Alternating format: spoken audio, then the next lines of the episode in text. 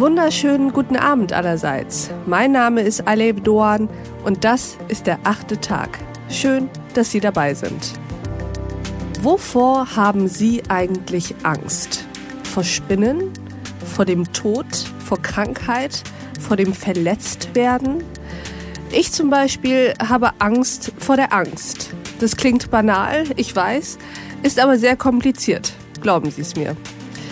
Was uns vielleicht alle verbindet, ist, dass wir nicht allzu gern über unsere Ängste reden, weil es nicht einfach ist und weil wir durch unsere Ängste sehr viel über uns verraten und weil wir uns dadurch verletzlich machen. Aber auch, weil Angst immer noch stigmatisierend wirkt. Angst haben doch nur die Angsthasen. Darüber möchte ich mit meinem heutigen Gast sprechen. Er ist Wissenschaftsjournalist und Mitbegründer der Deutschen Angsthilfe. Herzlich willkommen im achten Tag, lieber Wolfgang Göde. Ja, vielen Dank, liebe Aleph Dorn und Team. Ich freue mich, bei dieser schönen Sendung dabei sein zu dürfen. Wir freuen uns auch, Herr Göde. Stellen Sie sich uns doch einmal vor.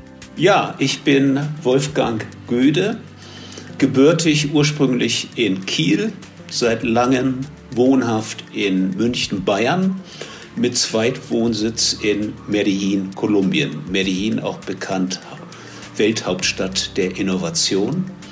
Ich bin ähm, transozeanisch, wenn man so will, unterwegs in Sachen Facilitator, Ermöglicher von Wissenschaft und Bildung. Und, wie Sie gesagt haben, äh, Mitbegründer der Deutschen Angsthilfe Dash e.V. und seit langem engagiert für eine Entstigmatisierung der Angst. Und Sie sagen, Herr Göde, dass wir gerade mit Blick auf die Corona-Pandemie offener mit unseren Ängsten umgehen sollten. Was genau schlagen Sie vor? Sie haben das Wort. Vielen Dank.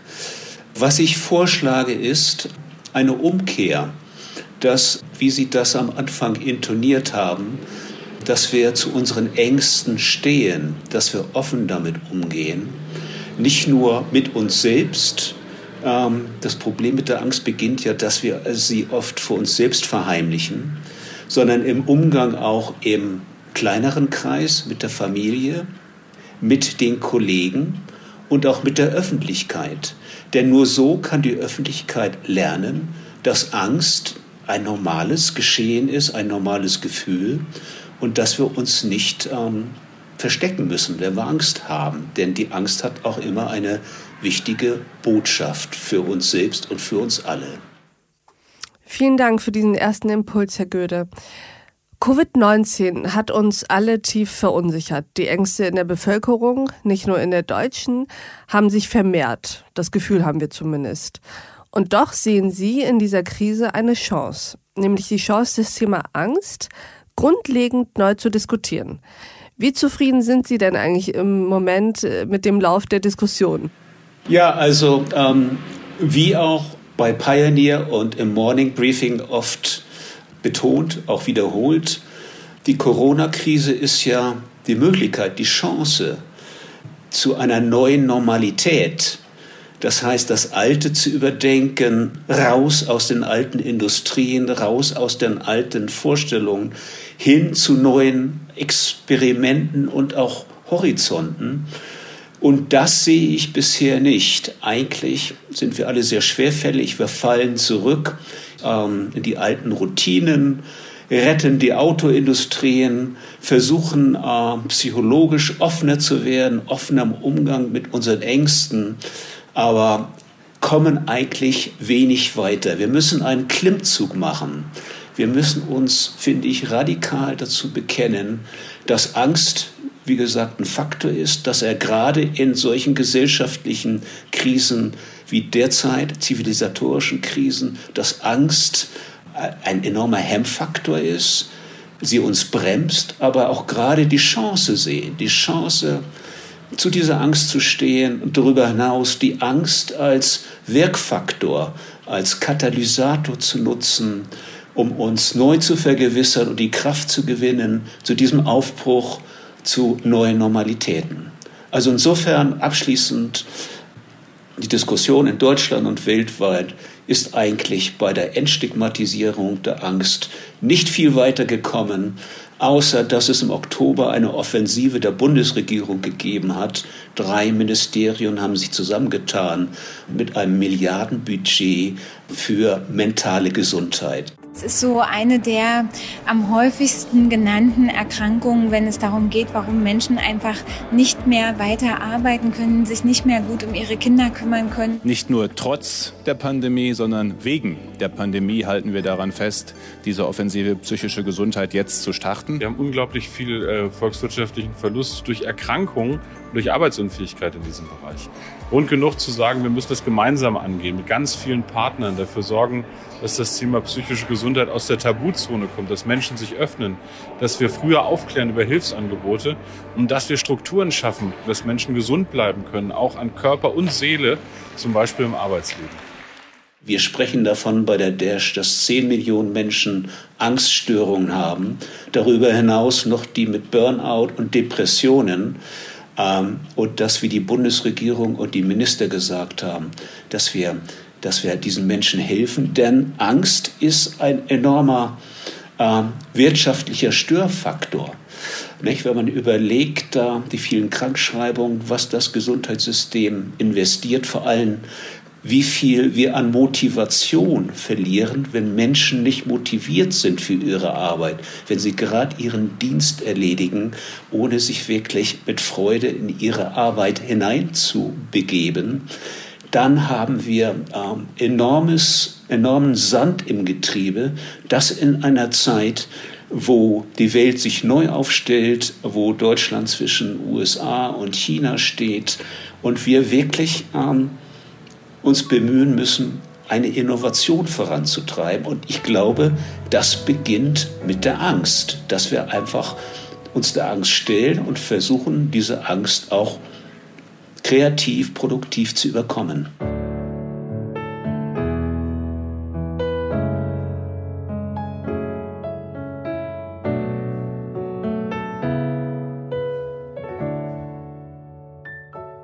Erst wenn wir unsere Ängste überwinden, beginnen wir zu leben und entwickeln uns evolutionär weiter. Das sind Ihre Worte, Herr Goethe. Ich frage mich, ist es nicht eine völlige Utopie? Eine Welt, in der Menschen all ihre Ängste überwunden haben. Widerspricht diese Utopie nicht auch der Annahme, dass Ängste eigentlich etwas Gutes sind? Eine Art Alarmsignal, ein Schutzmechanismus? Ist also ein ja gänzlich angstfreier Mensch nicht am Ende ein leichtsinniger Narr?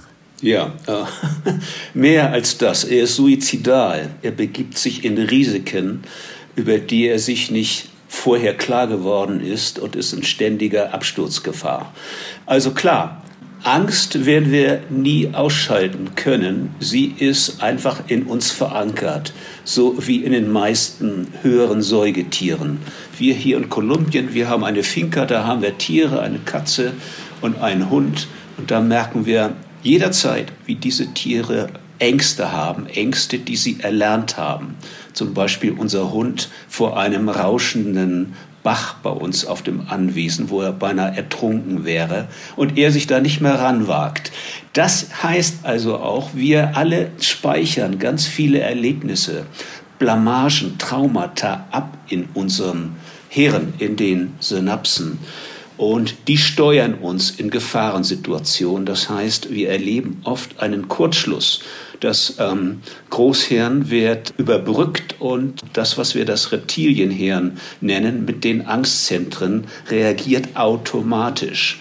Uns darüber bewusst zu werden, dass wir oft nicht Herr unserer Angst sind und dass wir die Ängste, die wir haben, namhaft machen, dass wir sie kennzeichnen, dass wir uns exponieren, diesen Ängsten aussetzen. Das ist sehr einfach bei Höhenängsten, bei Platzängsten, auch bei sozialen Ängsten. Soziale Angst ist eine, eine sehr verbreitete Angst.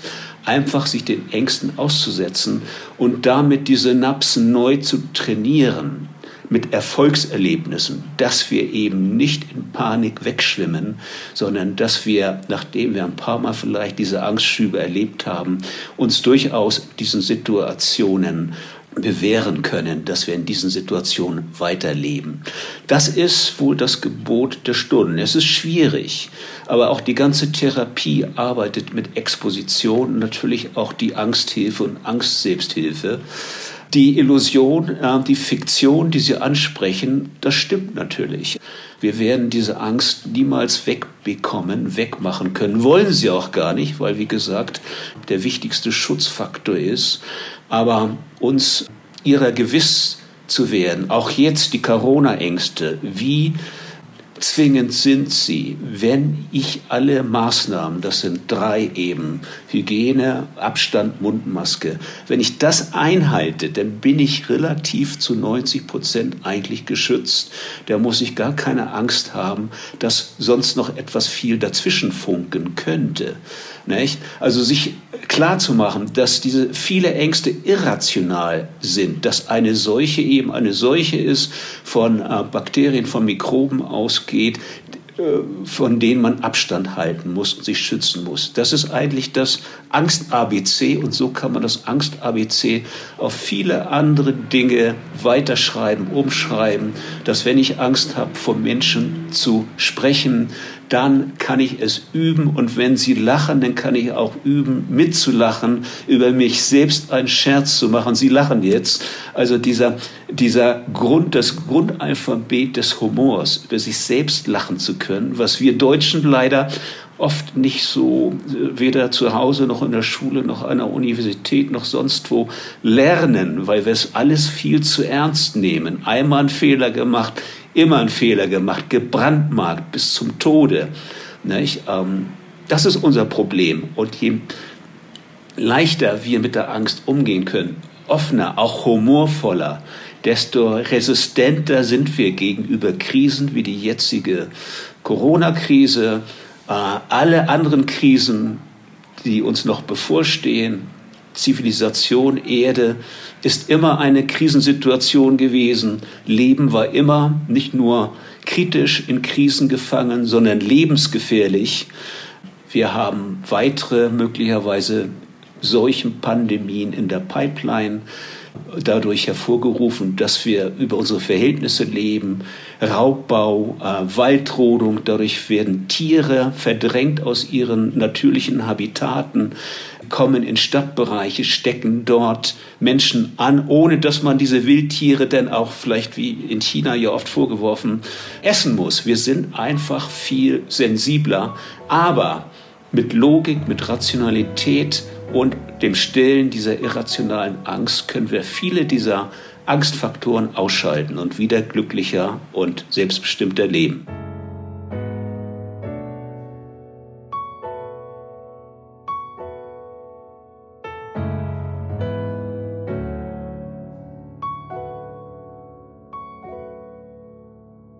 Was mich sehr optimistisch stimmt, ist ja, wenn ich Sie richtig verstanden habe, folgende Gleichung. Je leichter wir uns selbst nehmen, umso leichter können wir auch unsere Angst nehmen und sind dann auch resistenter in Krisensituationen. Habe ich das ja. richtig zusammengefasst? Völlig richtig, ja. Wunderbar, das freut mich. Sie leben ja derzeit in Kolumbien, sind uns gerade von dort zugeschaltet. Ja. Fallen Ihnen eigentlich kulturelle Unterschiede auf, in dem, wovor wir Angst haben und auch darin, wie wir mit diesen Ängsten umgehen?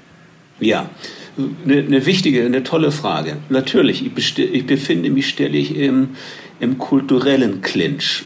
Als Deutscher, der seit vielen Jahren in Kolumbien zeitweise lebt, in Kolumbien nimmt, nimmt man die Existenzkrisen, wie jetzt auch Corona, dass man von heute auf morgen arbeitslos wird, nicht so ernst. Es ist ernst, aber man hat oft hier Krisen erlebt. Man hat äh, meistens eine große Familie, die einen, wenn man durch das Netz fällt, mit auffängt. Das ist ganz, ganz wichtig. Ich sehe hier in der Großstadt Medellin, äh, Metropolitan Area, fünf Millionen Menschen, wenn ich unterwegs bin, ganz viele Menschen, die lachen, die eigentlich beinahe zu leicht das Thema nehmen, was denn vielleicht auch ein Problem ist. Aber grundsätzlich gibt's hier diesen Humor, Spaß zu machen über diese Krise, über Corona. sich keinen schweren Kopf zu machen. Das ist natürlich Resilienz, wie wir sagen.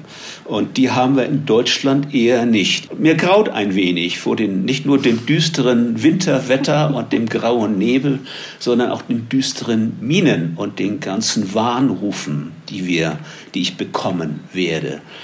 Da werde ich mich dann spätestens nach Kolumbien wieder zurücksehen, wo das alltägliche Leben nicht nur in der Stadt, sondern auch auf dem Lande sehr viel leichter ist, weil man sich nicht diesen großen Kopf macht. Daraus abschließend können wir viel lernen von dem globalen Süden, dass man das Leben bitte nicht so, so allzu ernst nehmen sollte. Denn Wenden können jederzeit eintreten und auch wir in Deutschland sind vor Wänden niemals gefeit gewesen, wie unsere Geschichte zeigt.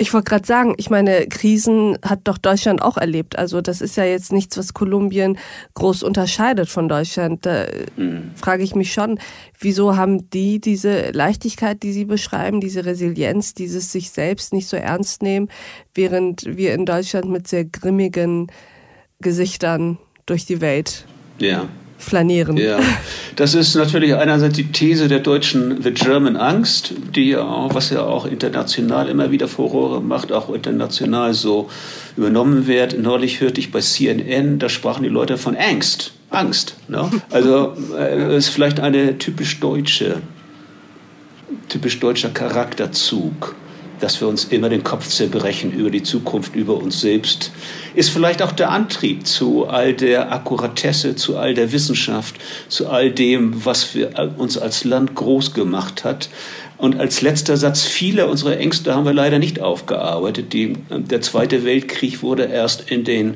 70er Jahren eigentlich aufgearbeitet, vorher verdrängt, weil es einfach zu schmerzvoll war. Und in Kolumbien haben wir derzeit den Friedensprozess, der Frieden mit der FARC, äh, drei, vier Jahre alt, und er wird auf allen gesellschaftlichen Ebenen proaktiv aufgearbeitet im Zwiegespräch mit den Opfern, mit den ähm, Tätern, um einfach zu gucken, wo sind die Gründe, was können wir als Gesellschaft besser machen und auch voreinander die Angst zu verlieren, dass wir alles Gegner sind. Das hat uns in Deutschland gefehlt und das ist vielleicht auch so eine historische Bürde, die wir weiterhin mit uns herumtragen. Sehr spannend. Herr Göde, wie sind Sie eigentlich zu diesem Thema gekommen? Ich hätte es nie gedacht, dass Angst so ein äh, wichtiges Thema für mich sein würde. Ich hatte mal vor hm, vier Jahrzehnten einen Schwächeanfall. Ähm, es war im Restaurant, da wurde mir auf einmal schlecht, äh, wurde mir die Beine wackelig und ich dachte, ich müsse sterben. Das war dann schnell wieder verdrängt, war innerhalb vom nächsten Tag was beinahe vergessen und das kam dann in Gestalt eines Panikanfalls sechs Monate später und zwar so heftig und in aller Öffentlichkeit, dass ich mich am liebsten in, in der kleinsten Ritze verkrochen hätte. Und seitdem hatte mich das Thema begleitet, wurde immer mächtiger, weil es denn nicht nur die Angst war, ohnmächtig zu werden, schwach zu sein, sondern sich auf ganz viele Lebensbereiche übertrug, äh, mit Menschen zusammen zu sein, rauszugehen. Es war eigentlich wie eine Krebsgeschwulst. Ich habe dann dreimal einen Anlauf gemacht an der Therapie. Ein Psychi Psychiater meinte, oh, Sie, sind, Sie reden so selbstbewusst, das ist ja alles Fake, das ist alles, ich glaube Ihnen nicht. Der andere wollte mich gleich in eine Psychiatrie stecken, sodass ich gesagt habe, nein. Ich habe immer gelernt, mich mit dem eigenen Schopf aus dem Sumpf zu ziehen, wie der Münchhausen. Und äh, ich bin zur Selbsthilfe gegangen. Selbsthilfe, die Münchner Angst-Selbsthilfe, gelernt, darüber zu reden, anderen Leuten zuzuhören. Es ist ein, damals schon vor 20 Jahren, ein äh, verdammt verbreitetes Thema.